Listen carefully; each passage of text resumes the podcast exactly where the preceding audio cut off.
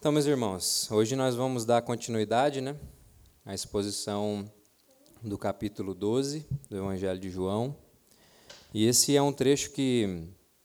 É, esse trecho que nós estamos lendo hoje é um trecho que se desenvolve logo após o versículo 20 informar que, é, dentre aqueles que subiram para adorar durante a festa da Páscoa em Jerusalém, estavam ali alguns judeus, alguns gregos que desejavam ver Jesus.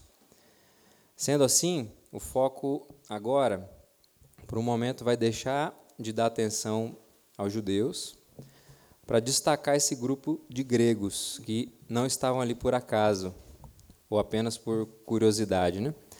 Mas como nos mostra o texto, eram estrangeiros que subiram a Jerusalém para adorar. Ou seja, eram gregos completamente conhecedores e participantes da religião judaica. É, eu sei que isso é, não parece dizer muita coisa, mas essa informação é muito importante para a gente é, entender o desenvolvimento presente aqui. Porque é logo depois do pedido desses gregos para ver Jesus que o Filho de Deus faz uma declaração que parece um pouco estranha, lá no versículo 23. Diz assim: Respondeu-lhe Jesus: É chegada a hora de ser glorificado o Filho do Homem. É, é uma resposta de Jesus que parece até que está fugindo daquilo que foi pedido pelos gregos, né? Mas a questão é que apenas parece que está fugindo. É, o, o, o que Jesus começa a afirmar dessa declaração em diante é justamente sobre o Jesus que aqueles homens precisavam ver. É isso que está acontecendo. Um Jesus que só pode ser conhecido mediante um entendimento correto da sua missão. Uma missão que começa a se afunilar, a se aproximar do seu ponto culminante. E é interessante notar que até aqui, em, em ocasiões críticas anteriores, Jesus sempre fazia questão de ressaltar que a sua hora não havia chegado. Mas aqui acontece uma, uma virada, né? Um novo momento da missão de Jesus está começando. É chegada a hora de ser glorificado o Filho do Homem. A, aproximação e o interesse do, dos estrangeiros gregos, que muito provavelmente é, eram estrangeiros convertidos né, à fé hebraica, caso contrário, eles nem poderiam estar adorando no templo, já estava começando a apontar para o que seria ali os primeiros lapsos da reunião dos eleitos do Senhor dentre as nações. Jesus estava vendo ali aqueles que representavam a sua semente, aqueles que representavam a semente de uma numerosa posteridade, uma numerosa descendência espiritual. Algo que já havia sido prometido ao Messias, lá no profeta Isaías. É, Isaías 53, versículo 10, vou ler aqui. Ó. Diz assim: Todavia foi do agrado de Deus esmagá-lo, deu-lhe enfermidades. Quando a sua alma fizer uma oferta pelo pecado, ele verá a sua semente. Prolongará os seus dias, e na sua mão será próspera a boa vontade de Deus. Então, a glorificação do Filho do Homem diz respeito ao ápice da sua entrega voluntária em favor dos seus, ao obediente cumprimento da sua missão como enviado do Pai. Por isso, Jesus prossegue falando que o grão de trigo, quando cai na terra, precisa morrer para que possa gerar frutos. Se o grão não morre, permanece só. Ou seja, se o filho do homem não passa pela morte em favor dos seus, não cumpre né, plenamente a sua missão, não materializa na temporalidade o pacto da redenção firmado antes da fundação do mundo no conselho da Trindade, ele se tornaria um representante sem linhagem, um cabeça sem povo. Por quê? Porque sem uma oferta satisfatória pelos pecados, nenhum ser humano caído poderia desfrutar de uma comunhão com o Santo Deus. Isso é impossível.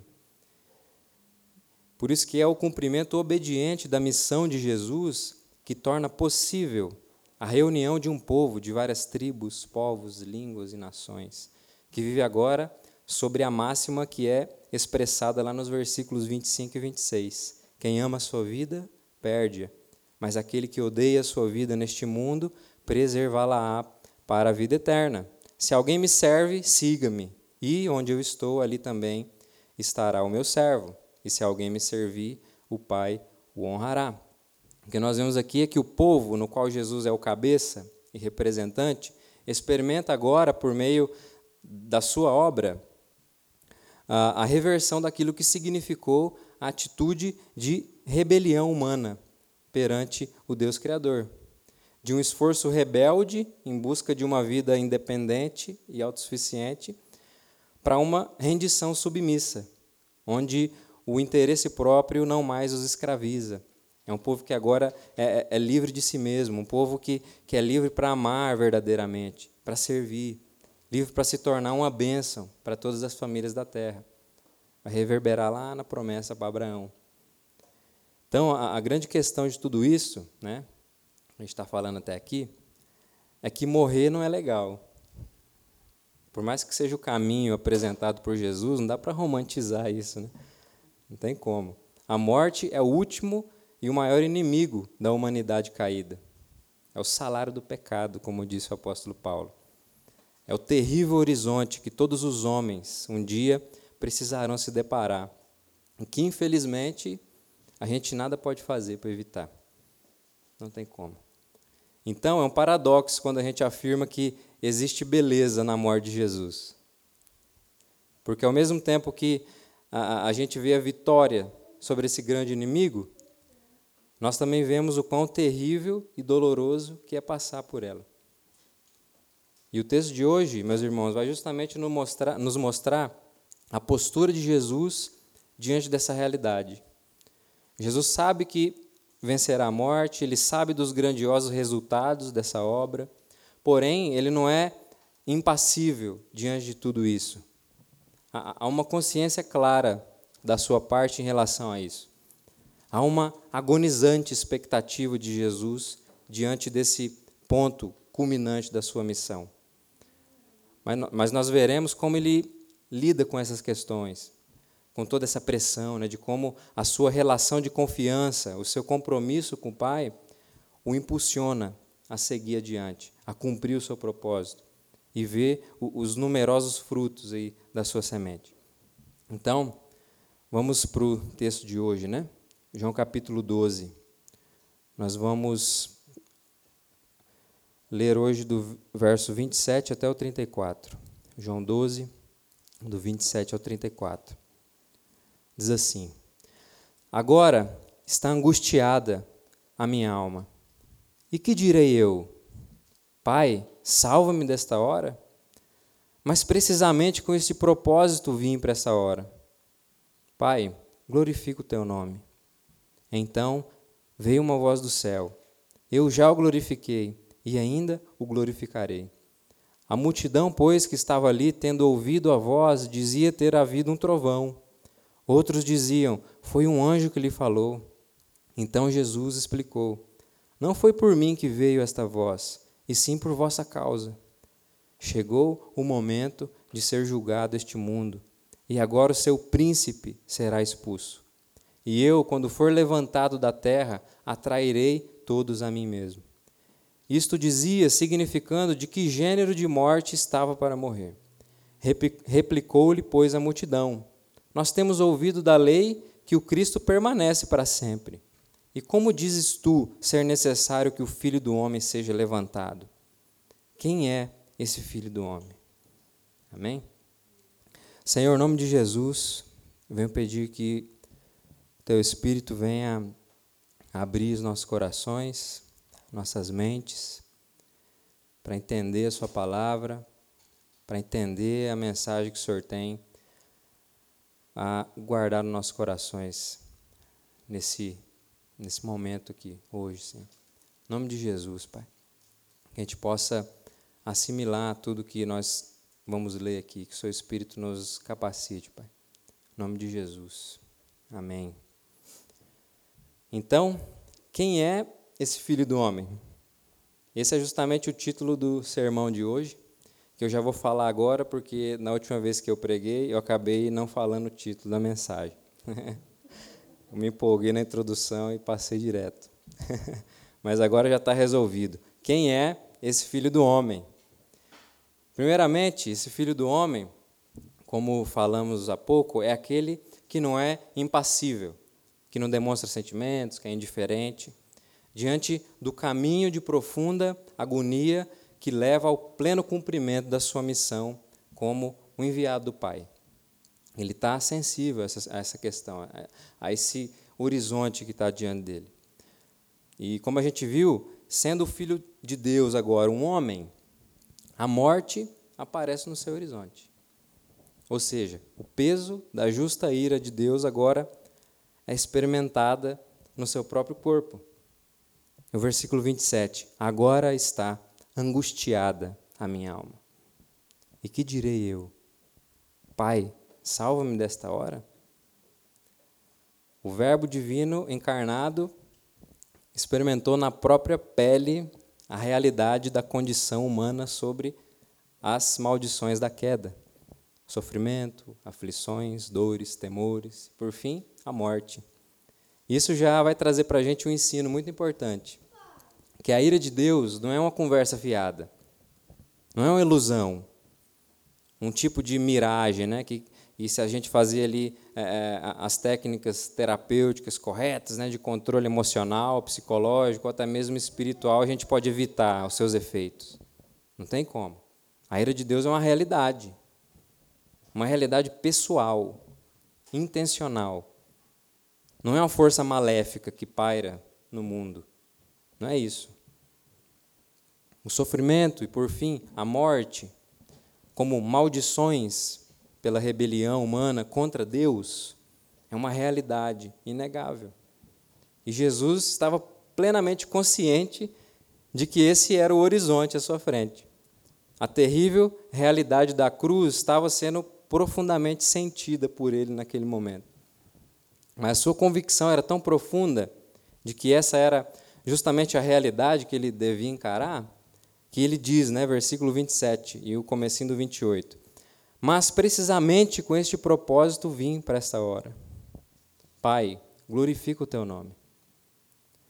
Por mais que o horizonte de Jesus fosse um horizonte onde a morte devia ser encarada, o seu compromisso de honrar plenamente a sua missão, o seu compromisso de levar a cabo a execução do pacto de redenção firmado no Conselho Trinitário antes da fundação do mundo, estava acima de qualquer aflição, de qualquer agonia, de qualquer terror, de qualquer rejeição.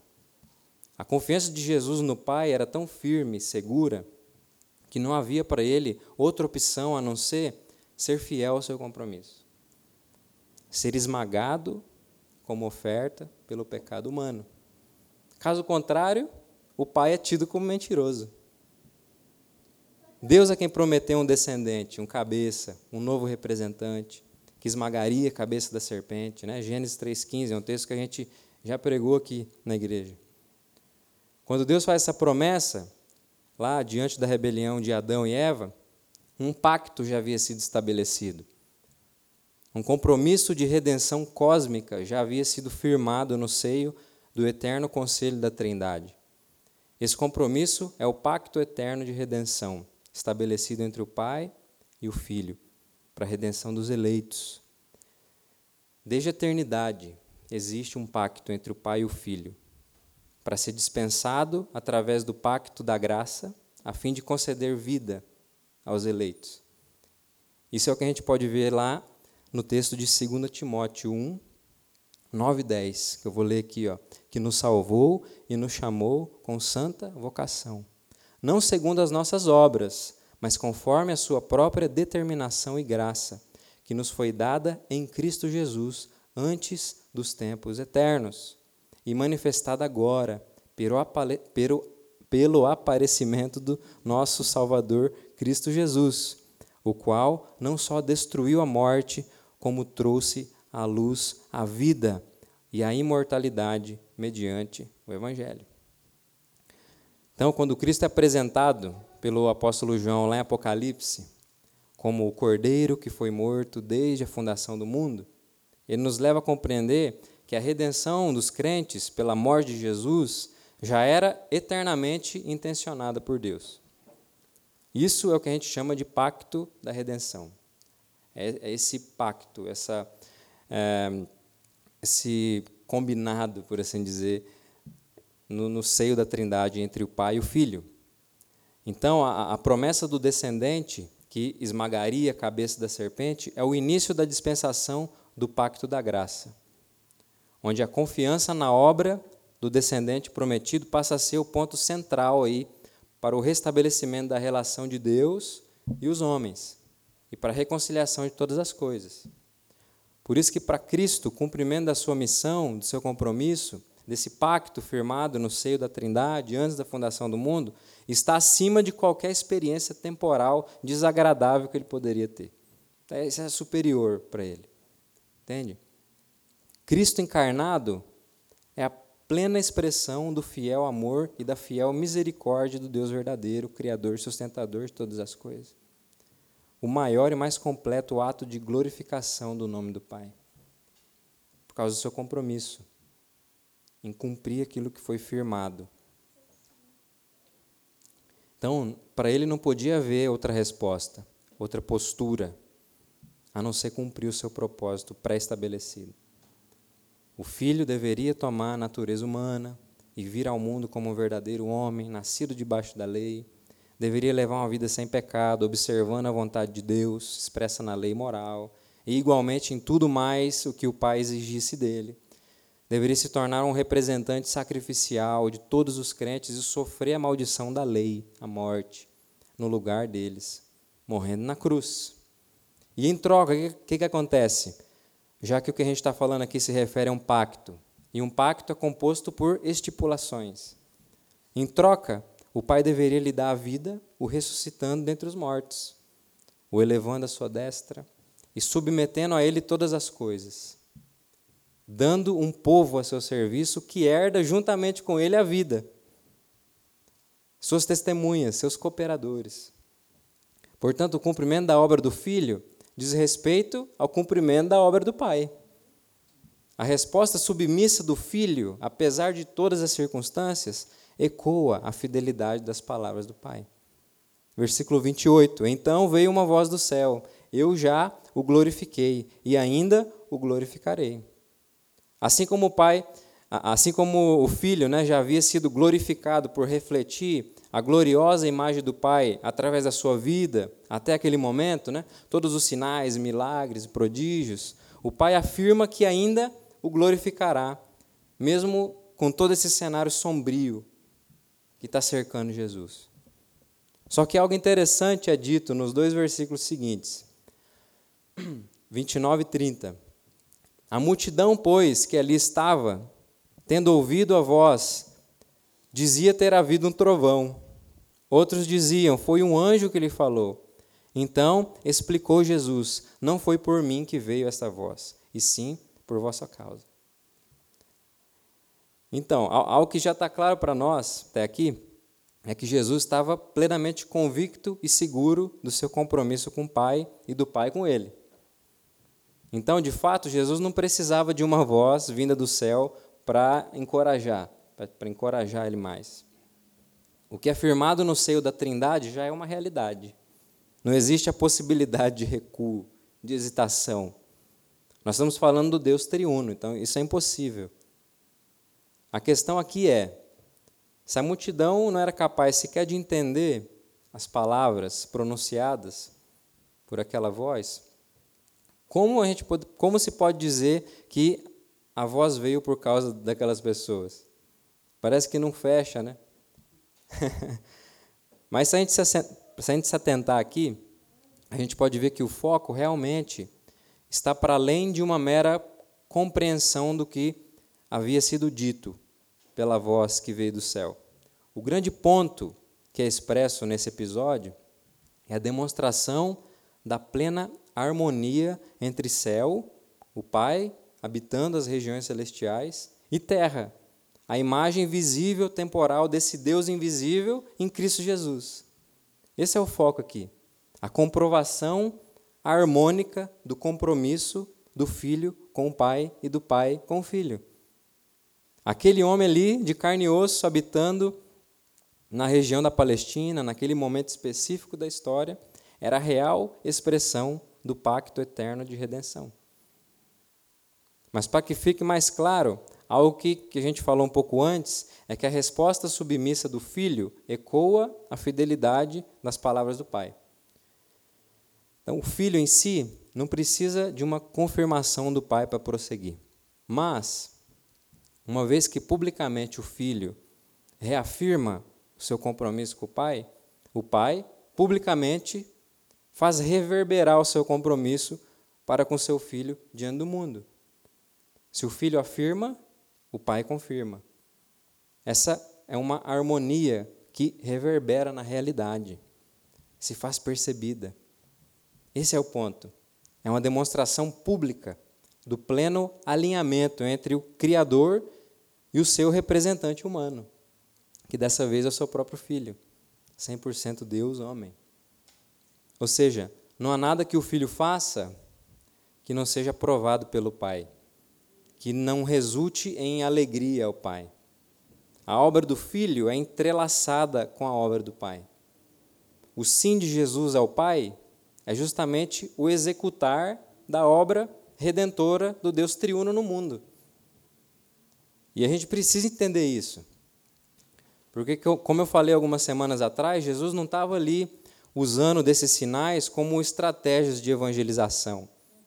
Jesus não está tentando simplesmente convencer as pessoas, mendigando seguidores. Muito pelo contrário, se a gente observar rapidamente a sequência do texto, vamos ver que alguns, na verdade, estavam sendo cegados para que não se convertessem. Então ele não estava mendigando o seguidor. É a apresentação pública do enviado do Pai que estava acontecendo naquele momento. Isso precisa ser entendido profundamente para que não seja banalizado por nós. Jesus estava ali, gente, como o Verbo divino encarnado, pisando na terra, andando entre os homens. Toda expectativa cultivada por anos estava ali, expressada naquele homem. Isso precisa ter um peso para nós. Essa chave de entendimento a respeito do que estava acontecendo naquele momento da história precisa virar na sua e na minha cabeça. Por quê? Por que isso é tão importante? Porque a missão da igreja não pode ser confundida com a missão de Jesus. Nós não somos o Cordeiro de Deus que tira o pecado do mundo. Mas era justamente esse Cordeiro de Deus que tira o pecado do mundo que estava presente naquele momento, naquele lugar. Então imagine só o reboliço cósmico que, que deveriam ter sido aqueles dias. Gente, isso é incrível. A própria Escritura descreve aquele momento como sendo a plenitude dos tempos. Era um momento cósmico, sem precedentes. E falando de diferenças, né, é preciso até mesmo a gente ressaltar que existem diferenças básicas até entre o ministério apostólico, os enviados diretos de Jesus, e aquilo que se desenvolve depois deles também. Precisamos nos lembrar que fundamentos ainda estavam sendo lançados, fundamentos sólidos o suficiente para suportar uma edificação grandiosa, chamada igreja. Por exemplo, há uma diferença tão clara e óbvia em relação a isso, que a Bíblia diz que a igreja persevera na doutrina, no ensino dos apóstolos. Diante dessa importante verdade expressa na Escritura, todo cristão, principalmente protestante, né, no tempo que a gente está vivendo agora, na história, sabe que nós não perseveramos, em última instância, na, do, na doutrina de Santo Agostinho, de Santo Anselmo, de Calvino, de Bavinck, de Piper, né, do Horton, do Nicodemos, da galera, do Paulo Borges Jr., né? Todos esses, sem dúvidas, gente, são dádivas de Deus para a sua igreja. Bênçãos do Senhor. Mas todos eles, inclusive, nós, precisamos sempre estar submetidos ao crivo do ensino apostólico. Nenhum outro homem possui o mesmo tipo de autoridade que eles tiveram. Esse é o motivo dos pais da igreja terem descrevido a igreja como sendo apostólica. Não é porque a gente tem apóstolo hoje, ou função apostólica. A igreja é apostólica porque ela é edificada e porque persevera no ensino dos apóstolos. Existe uma diferença clara entre o que é desenvolvido como fundamento e o que se edifica sobre esse fundamento. Não dá para confundir parede e teto com fundamento, mesmo sendo parte de uma mesma edificação. A gente não pode confundir isso. Né? Se você entender isso, você vai conseguir ler Efésios 4 assim, ó, legalzinho. Tem um texto lá que o pessoal bagunça muito. Não vou falar qual para não gerar polêmica. Mas vamos lá. Então, quando a gente fala do plano, né? né? Então, quando a gente fala do plano cósmico de redenção que se desenvolve na Escritura, nós precisamos estar atento, atentos justamente a essa característica: desenvolvimento, progressão. Nós estamos falando de uma mesma história, mas com momentos distintos. Por isso existem características e ênfases que marcam cada momento dessa história. Não é um mero copia e cola. Entende? Isso, meus irmãos, de maneira alguma pode ser banalizado por nós. A vocação da igreja no mundo não é ficar tentando fazer uma paródia mal feita do ministério de Jesus ou do ministério apostólico. Não é isso. Deus nos livre disso. Essa é uma ênfase muito equivocada. A nossa vocação como povo de Deus é testemunhar, principalmente da condição de paz que agora nós desfrutamos com Deus, sangue de Cristo, da nova realidade, a semente da recriação de todas as coisas, conquistada e inaugurada através da vitória de Cristo sobre a morte, corpo de Cristo, e como consequência disso tudo, da vida que agora é cultivada no interior da comunidade que é formada a partir dessa realidade. Inaugurada e assegurada por Cristo, pelo poder do Espírito de Deus. Por isso, o evento Cristo na história, meus irmãos, é único e precisa ser único, assim como os fundamentos que ele lança para a edificação da sua igreja, para a sustentação do seu povo. Tudo isso precisa estar muito bem claro para nós, porque Jesus é o único capaz de representar uma linhagem humana diante do Pai. É o único. Por isso, esse alinhamento, essa harmonia entre céu e terra, através de Jesus unicamente, precisa ser, precisava ser testemunhada naquele momento por aquela multidão. A ação redentora de Deus em relação ao mundo caído estava prestes a acontecer por meio do executar da missão de Cristo. Por isso a gente vai ver no versículo seguinte, 31, chegou o momento de ser julgado este mundo, e agora o seu príncipe será expulso.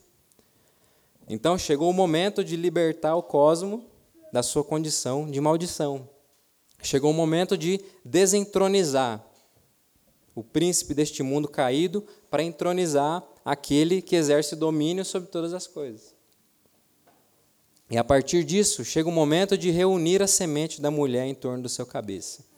Chega o momento de reunir essa numerosa linhagem espiritual que agora experimentará uma, uma inimizade contra uma serpente e um príncipe já derrotado. Já tem prazo de validade. Já era. A igreja é um povo que não pode mais ser parado pelas portas do inferno ou pela influência do mal. Não existe mais nenhuma força sequer que possa impedir o resgate dos eleitos do Senhor do império das trevas e o avanço da igreja de Jesus no mundo. Não existe. Não existe. Não são as aflições, os sofrimentos, as perseguições, as dores, as pressões desse mundo mal, não é o comunismo, não é o liberalismo, não é o progressismo, conservadorismo, anarquismo, nada. Nenhuma influência maléfica espiritual, assim como nenhum projeto humano de poder pode frear o avanço e o sucesso do projeto de Deus, que é testemunhado no mundo por meio da sua igreja. Nada neste mundo, nem mesmo a morte. E mais uma vez, por quê? Porque é isso que nós ouvimos da própria boca de Jesus, versículos 32 e 33. E eu, quando for levantado da terra, atrairei todos a mim mesmo. Isto dizia, significando de que gênero de morte estava para morrer. O passar de Jesus pela morte, a sua vitória, a sua entronização à destra do Deus Pai Todo-Poderoso, é a garantia mais concreta de que nada nesse mundo pode evitar a reunião do seu povo em torno do seu cabeça representativo, que é Cristo. É por isso que nós, como Igreja de Cristo, jamais podemos negociar a nossa vocação nesse mundo. Que o Senhor nos livre, como seu povo, de assimilar o projeto do seu reino com qualquer projeto humano desse mundo. Eu enfatizo isso completamente, constantemente, porque é uma verdade fundamental que a gente precisa entender e praticar nos nossos dias. Esses conservadorismos, progressismo, nacionalismo, liberalismo, toda essa porcaria aí, esses arranjos humanos cheios de problema, de injustiça, com prazo de validade já estabelecido pelo próprio Cristo, jamais, gente, pode ofuscar dos nossos olhos a beleza e segurança do arranjo social da cidade que o próprio Deus está edificando. A nova Jerusalém que descerá dos céus na consumação de todas as coisas.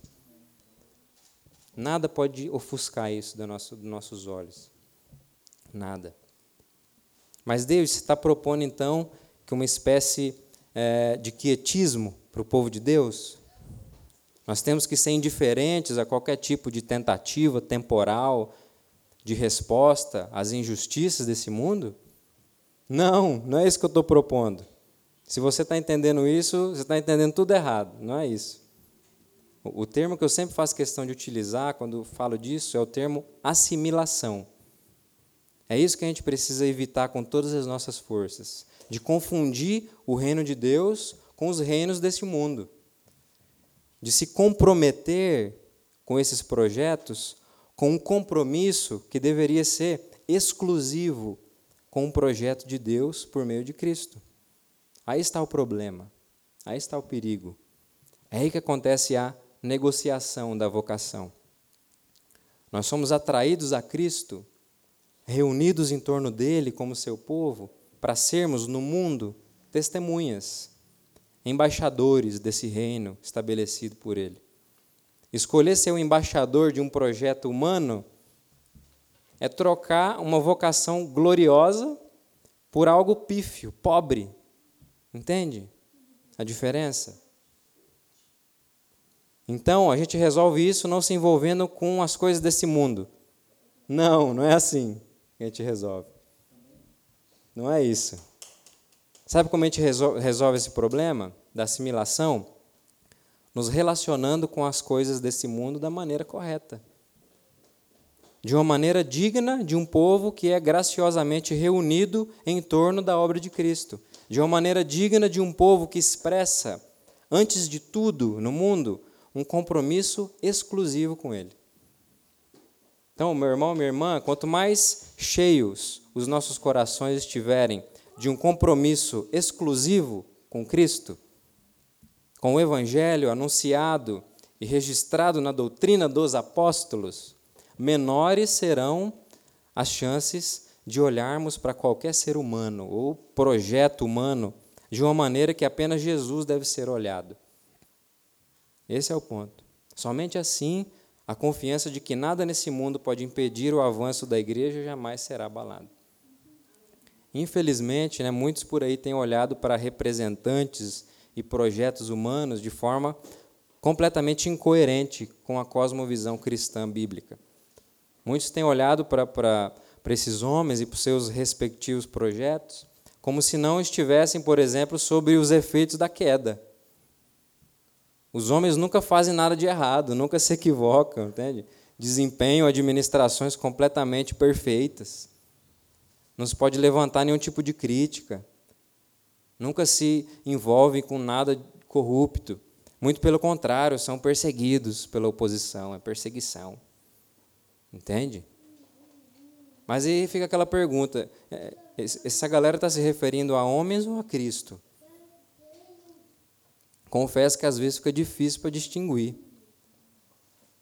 A galera às vezes usa as palavras de homens assim e trata como se fosse escritura. Não, o cara falou isso aqui, mas para você entender isso aqui, você tem que pegar isso aqui. É, é, parece a gente tentando é, entender os textos difíceis da Bíblia, né? Que você vai buscando no todo da escritura para entender. Isso é palavra de Deus, gente. Mas na palavra de homem tem erro, sim. Tem equívoco, sim. Entende? Se envolveu com corrupção, tem que ser preso, sim. Entende? Então, assim, isso é inaceitável para o povo de Deus. Inaceitável, a gente não pode cair nessas coisas assim. Cristo que merece esse olhar de compromisso exclusivo do coração é Jesus. Entende? Homem nenhum, até para mim, vocês não fazem isso comigo, não, não, eu não preciso, não, eu não sou isso. Entende? A gente tem que olhar para as pessoas como pessoas errantes, falhas, que devem ser tratado o seu pecado da forma que deve ser tratado. E se esse pecado é crime, esse, crime tem que ser pago da forma correta. Então isso é inaceitável para a gente. A gente precisa se relacionar com as coisas do mundo da forma correta. Então enche o seu coração de um compromisso com Jesus, com Cristo, e não vai sobrar nenhum espaço para olhar para qualquer coisa do mundo, para qualquer pessoa, de uma maneira que você deveria olhar para Jesus. Amém? Então Cristo ele atrai para si um povo que tá que desfruta da realidade de um reino que é eterno. Não pode ser comparado e muito menos assimilado por nenhum projeto desse mundo caído. Até porque o caminho para o estabelecimento e para o desfrute desse reino é, é um caminho completamente diferente daquele, daqueles que são apresentados pelo mundo. E é isso que a gente vai ver no último versículo do trecho de hoje, que é o 34. Replicou-lhe, pois, a multidão: Nós temos ouvido da lei que o Cristo permanece para sempre. E como dizes tu ser necessário que o filho do homem seja levantado? Quem é esse filho do homem? Aqui nós vemos que a multidão ali presente, de fato, tinha é, conhecimento sobre a referência aí do, do, do termo filho do homem com aquilo que fora profetizado lá pelo profeta Daniel, do filho do homem como Cristo, como Messias, que se assenta sobre o trono de um reino que é eterno, de um reino que dura para sempre. Por isso a afirmação, nós temos ouvidos da, ouvido da lei que o Cristo permanece para sempre. Isso vai fortalecer aquela afirmação que a gente fez antes, de que aquelas pessoas ali eram praticantes da religião judaica. Não eram apenas curiosos, eles tinham de fato expectativas quanto a Jesus. Até porque muitas coisas já haviam acontecido em torno da pessoa de Jesus. Mas como nós também falamos lá no início do sermão, o Cristo que Jesus apresenta para eles, e consequentemente a nós também, não é o Cristo das expectativas humanas, mas o Cristo das expectativas do pacto. Não o Cristo que eles desejavam ver, mas o Cristo que eles precisavam ver, como o FP falou no sermão passado. Como dizes tu ser necessário que o filho do homem seja levantado? Quem é esse filho do homem? Quem é esse filho do homem, esse Cristo que precisa morrer? Isso não faz sentido. Isso não condiz com os protocolos humanos de tomada de poder. Como assim? Mas é isso, meus irmãos, é, é justamente esse o Filho do Homem, o Cristo, o enviado do Pai. Esse é aquele a quem precisamos ver. Aquele que assumiu um compromisso no seio da Trindade, antes da fundação do mundo, para ser esmagado em oferta pelo pecado, e que permaneceu firme até o fim, em obediência até a morte morte de cruz. Um compromisso tão profundo com o projeto de redenção do Deus triuno que não abriu brechas para hesitação, ou então para adotar um meio alternativo de cumprir a sua missão no mundo. Esse é o Filho do Homem, aquele que cumpre fielmente a sua missão no mundo, ademais de toda pressão circunstancial ao seu redor. Esse é o Filho do Homem, aquele que de forma subversiva surpreendeu, contrariou, envergonhou, esmagou e se colocou acima de qualquer projeto ou expectativa humana falível. Esse é o Filho do Homem, que leva a morte uma humanidade subjugada pelo pecado para trazer à tona uma, uma humanidade gloriosa, livre, completamente capacitada para mediar a redenção cósmica do Criador para com a sua criação. Esse é o Filho do Homem, aquele que conquistou todo o poder e autoridade para atrair a si mesmo, para reunir em torno da sua obra o seu povo eleito, espalhado por todos os cantos da terra. Portanto, então, para a gente concluir, se somos esse povo, atraídos e reunidos em Cristo, que a gente possa apresentar no mundo um testemunho igualmente subversivo, que frustra as expectativas humanas desorientadas na realidade. Que assim como Jesus ouviu daquela multidão, quem é esse filho do homem? Nós, o seu povo, possamos ouvir do mundo no tempo que a gente está. Quem é esse povo? Quem é esse povo que não procede segundo as regras do jogo? Quem é esse povo que parece que não é daqui? Né? Ou, ou, ou trazendo por uma linguagem mais típica do momento que a gente está vivendo, né? Quem são esses isentões aí que não escolhem um lado nessa guerra do bem contra o mal? Ou que não escolhem um lado certo, como alguns costumam dizer, né? Meus irmãos, a, a nossa forma de ser e de agir no mundo deve ser guiada pela nossa profunda submissão e compromisso exclusivo com a pessoa e obra de Jesus Cristo. Um compromisso tão profundo que não abre brechas para nenhum tipo de relação apaixonada, idólatra, com as formas, métodos e expectativas desse mundo. Uma submissão tão profunda que nos leva diante dos horrores, dos ataques, das perseguições, da pressão imposta pelo mundo, diante do cumprimento da nossa missão, da nossa vocação, a, a ecoar a mesma convicção do compromisso que havia entre o pai e o filho. Por quê? Porque há um compromisso incondicional entre Cristo e a sua igreja. O seu povo, que também experimenta na pele os sofrimentos, aflições e maldições de um mundo ainda caído mas que descansa em uma plena certeza de que nada nesse mundo pode impedir o avanço da Igreja de Jesus, o avanço do projeto redentivo do Deus triuno, a reunião dos eleitos do Pai em torno do Filho, pelo poder do seu Espírito, a reconciliação de todas as coisas.